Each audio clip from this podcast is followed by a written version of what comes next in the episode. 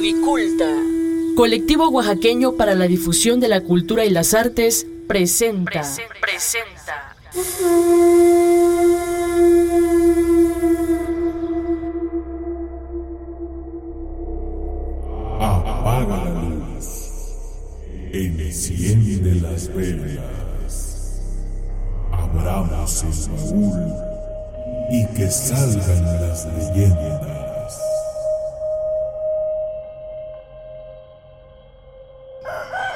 ¡Chabela! ¡Chabe! ¡Chabela!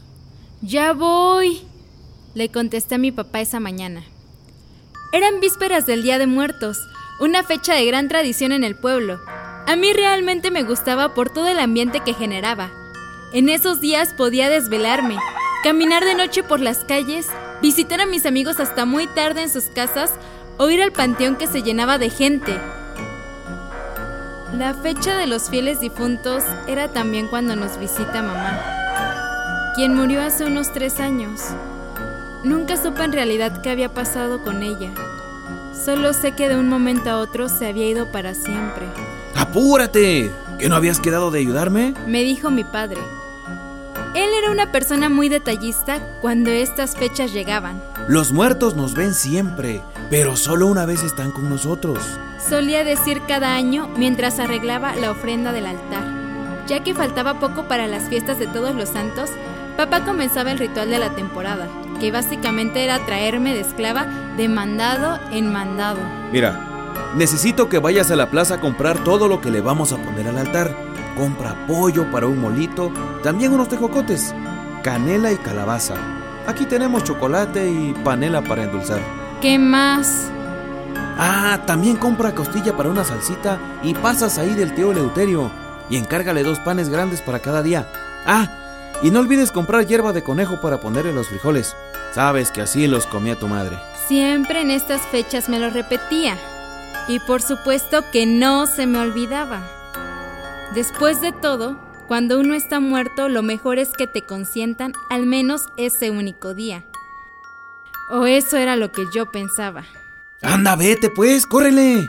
Dijo mientras yo tomaba mi morral.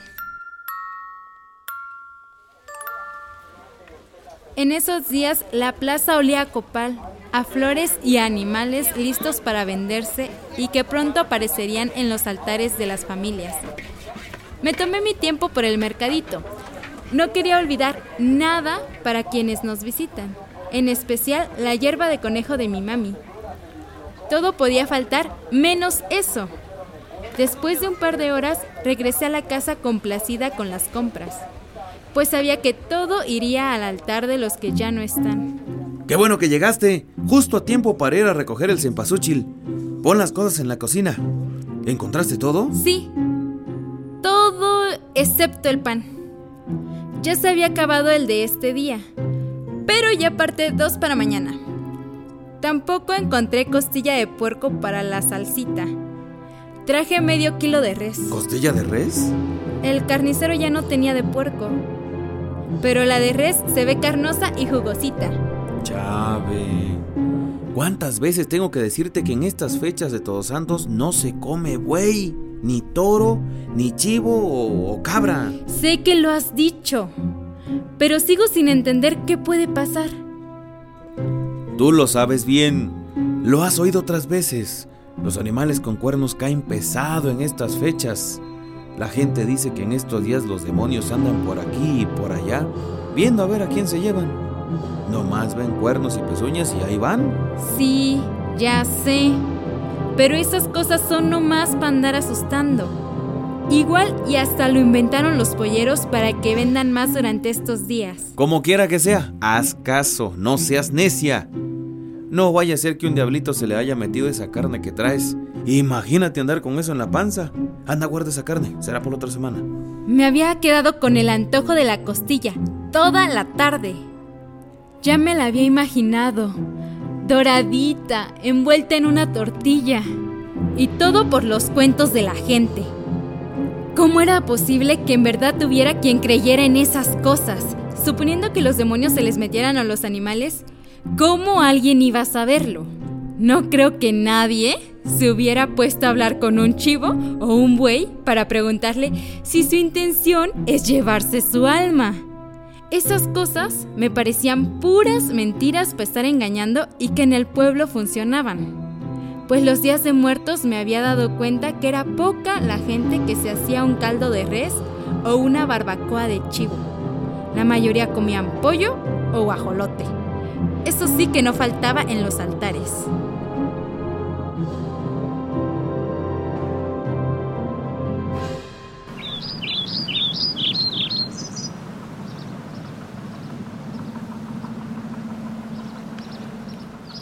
¡Chabela! ¡Chave!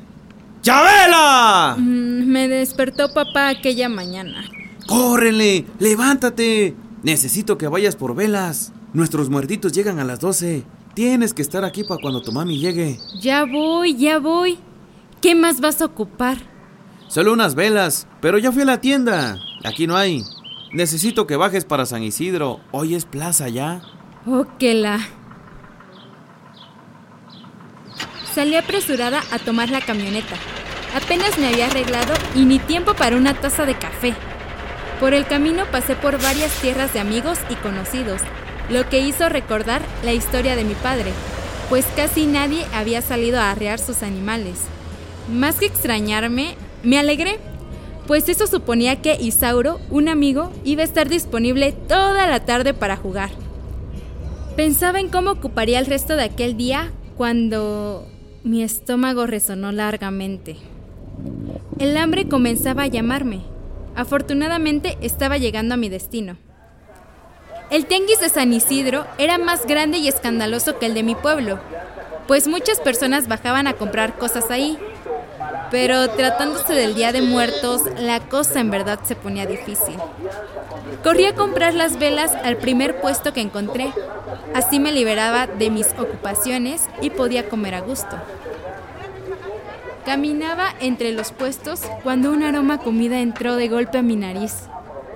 Aunque aún no detectaba de qué se trataba, mi estómago había contestado el llamado con otro profundo sonido. Volteé y lo vi. Era un puesto de tacos concurrido, donde no paraban de picar la carne y calentar tortillas. Me acerqué para pedirme unos tacos. Al final me habré comido unos siete u ocho. Saboreaba el último cuando entré en conciencia. Había pedido mis tacos de bistec, de res, de un animal prohibido según mi papá. Afortunadamente no creía en esas cosas. Me lo comí todito y regresé por el mismo camino a mi casa. Al llegar, un aroma a mole y flores me avisó que nuestros muertos se acercaban. Ese día especial del año había llegado. Anda, haz una cruz con esas velas y préndelas. ¿Qué tal me quedó este año, no? Mira cuántas cosas hay para que los difuntos se regresen contentos. Me dijo papá. Pasé el resto del día observando el altar de muertos. El aroma copal y comida hacía que me sintiera muy tranquila, aunque por alguna razón el hambre no llegaba a mi estómago. Preferí quedarme en casa para convivir un rato con los muertos y no supe en qué momento me quedé dormida. Las horas pasaron mientras soñaba en la banquita, hasta que un sonido extraño me hizo despertar. En las épocas de todos los santos, el clima suele estar fresco, pero esa vez al despertar noté un frío extraño que hacía que me doliera algo adentro. Deambulé por la casa oscura, donde únicamente brillaban la cruz de velas que había encendido horas antes. ¡Papá! ¡Papá! ¡Papá! ¡Qué raro! Nadie había respondido. Escuché otra vez el sonido. Era como el de un gran animal comiendo. Su respiración se oía fuertemente mientras su boca masticaba algo. ¿Qué será? Salí de la casa para investigar qué era aquel extraño ruido. Noté que toda la casa estaba oscura. Mi padre debía haber salido a visitar los altares de otros familiares, amigos y vecinos. No acababa de pensar en dónde podría estar cuando noté que el sonido se había calmado. De hecho, todo se había quedado en silencio. Un silencio total, casi molesto. Un silencio de miedo. ¡Ah! Me di cuenta de dónde provenía el ruido de hace unos minutos. Era mi madre, o parecía serlo. Estaba con la ropa con la que se había ido. Incluso sus joyas seguían ahí. Pero en vez de ver su lacio cabello o su sonrisa amorosa, tenía la grotesca cara de una cabra.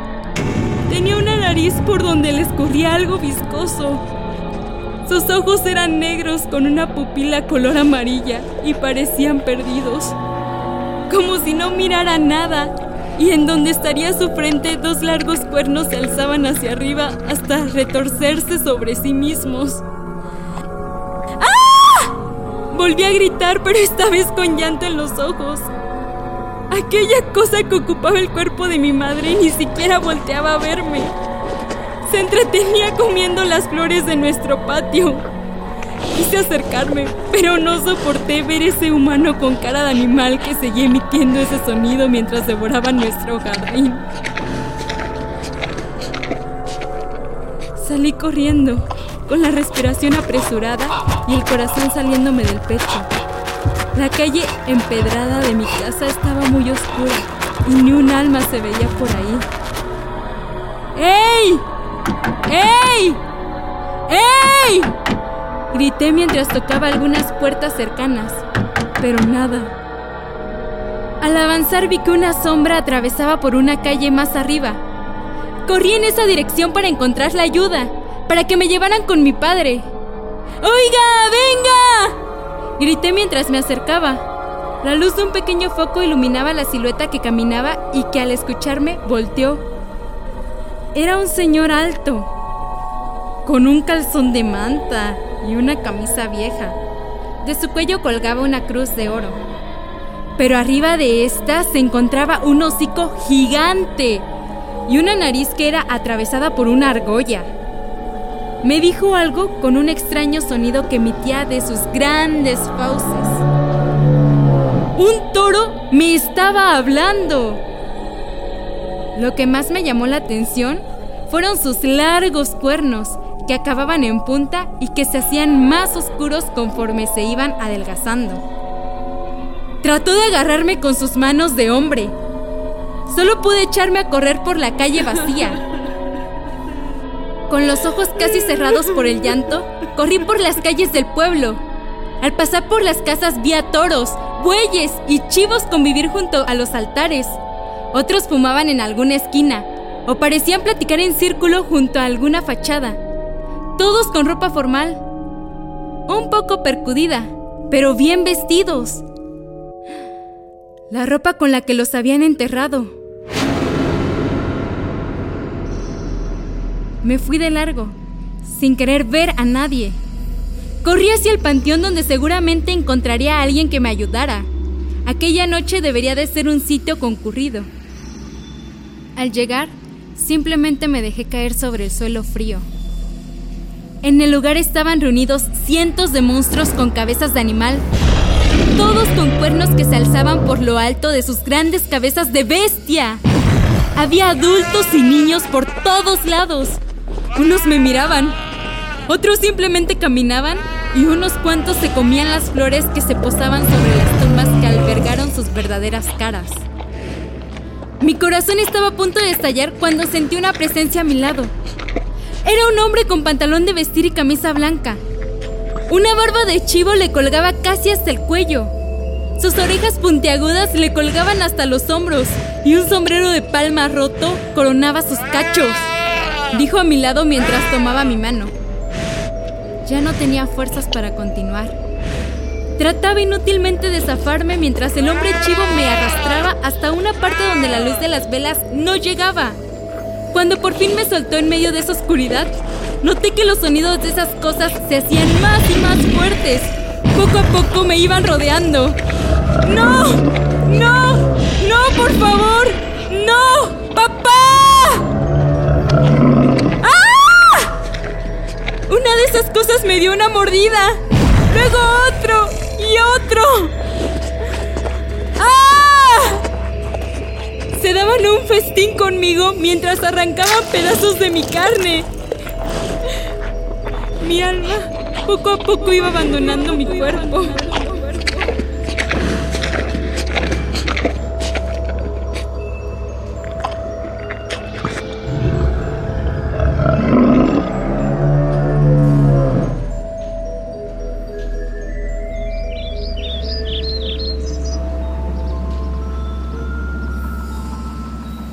Buenas tardes, don Chon. ¿Qué hubo, Epifanio? ¿Qué te voy a dar? Deme un kilo de costilla de res, de la suavecita. ¿De res? Pero sabe que en estas fechas no se come esa carne. Sí, ya sé, oiga. Pero este es el primer día de muertos que me visita mi hija. Quiero consentirla. A ella le gustaba una buena salsa de costilla. Tiene razón. Oiga, qué feo. Un año ya. ¿Y qué fue lo que le pasó a su hija? Pues nunca nadie me lo supo explicar. Solo encontré su cuerpecito recostado frente a nuestro altar.